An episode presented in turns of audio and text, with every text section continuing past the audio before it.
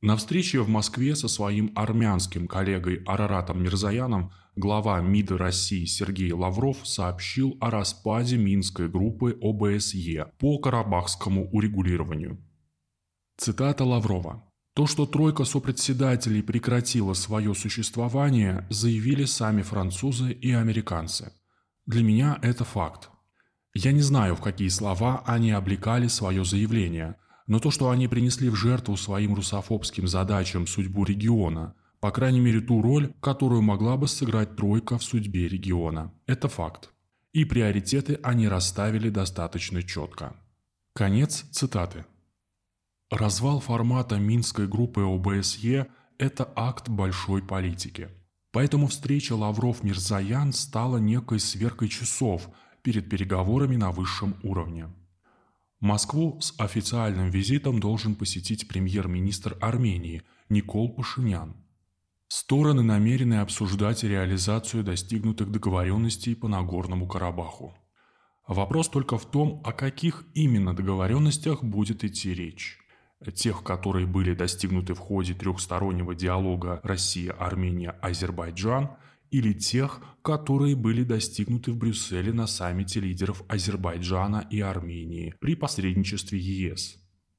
После Второй Карабахской войны а, Минская группа ОБСЕ оказалась в кризисе, поскольку ей не удалось предотвратить Вторую Карабахскую войну. В ней задолго до украинского кризиса стали просматриваться кризисные явления, о чем заявлял президент Азербайджана Ильхам Алиев – но один из сопредседателей, Россия, находится в регионе в качестве ведущего игрока. Его миротворцы расположены в Нагорном Карабахе, а Франция и США оказались по разным причинам вне этого процесса.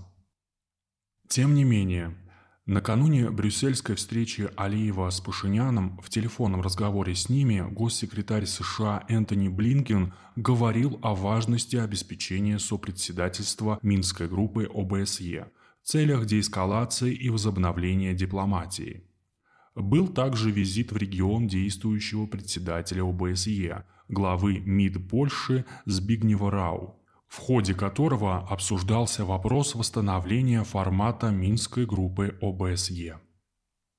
Значит, развал группы состоялся буквально накануне брюссельского саммита Алиев-Пашинян, и им об этом стало известно заранее. Конкретные причины остаются пока неизвестными – в итоге, наряду с так называемой «московской площадкой» с участием России, Азербайджана и Армении, по постконфликтному регулированию в регионе была сформирована еще одна – прямые переговоры при посредничестве Брюсселя.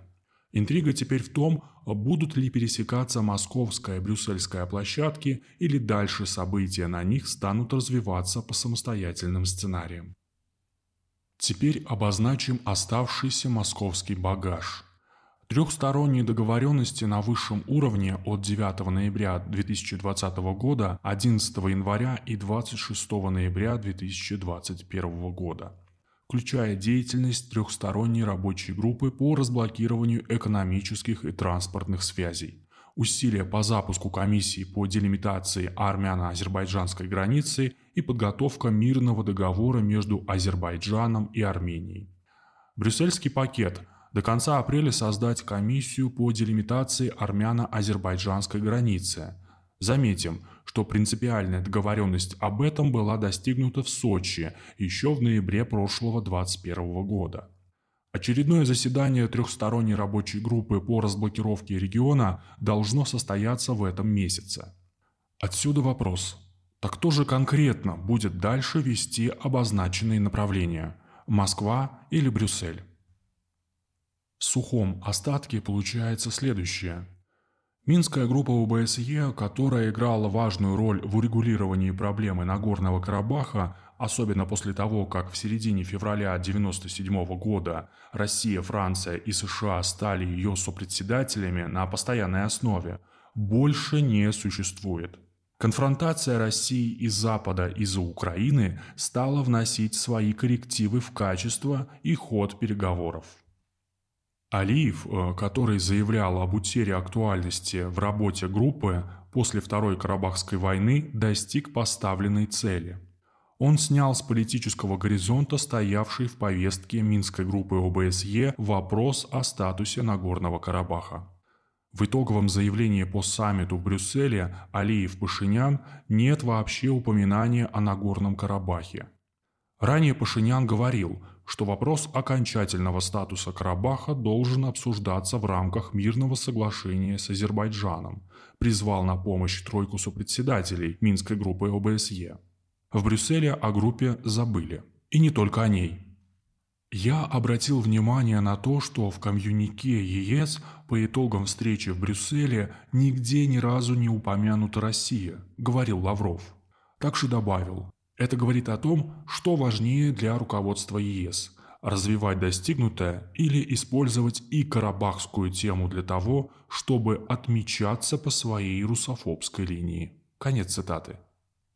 В заявлении главы Евросовета Шарля Мишеля не упоминаются трехсторонние договоренности, достигнутые при посредничестве России – что свидетельствует о намерении ЕС снизить роль России в посредническом процессе между Азербайджаном и Арменией.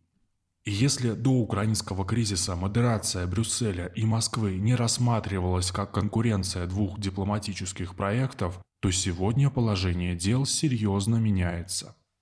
Если концепция ЕС о России как о слабеющем гиганте получит дальнейшее развитие, то роль Брюсселя на Закавказье будет нарастать. Тем более, что один из центров силы, Азербайджан, начинает занимать доминирующие позиции из-за наличия у него энергоресурсов, транспортных, коридорных возможностей и так далее. Ереван поставит перед геополитическим выбором.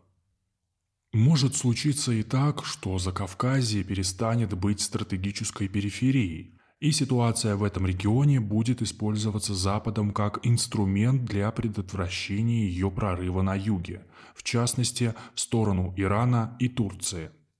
В целом же, нынешний статус-кво в зоне Нагорно-Карабахского конфликта не отличается устойчивостью, и нужно быть готовыми к самым неожиданным сценариям развития событий.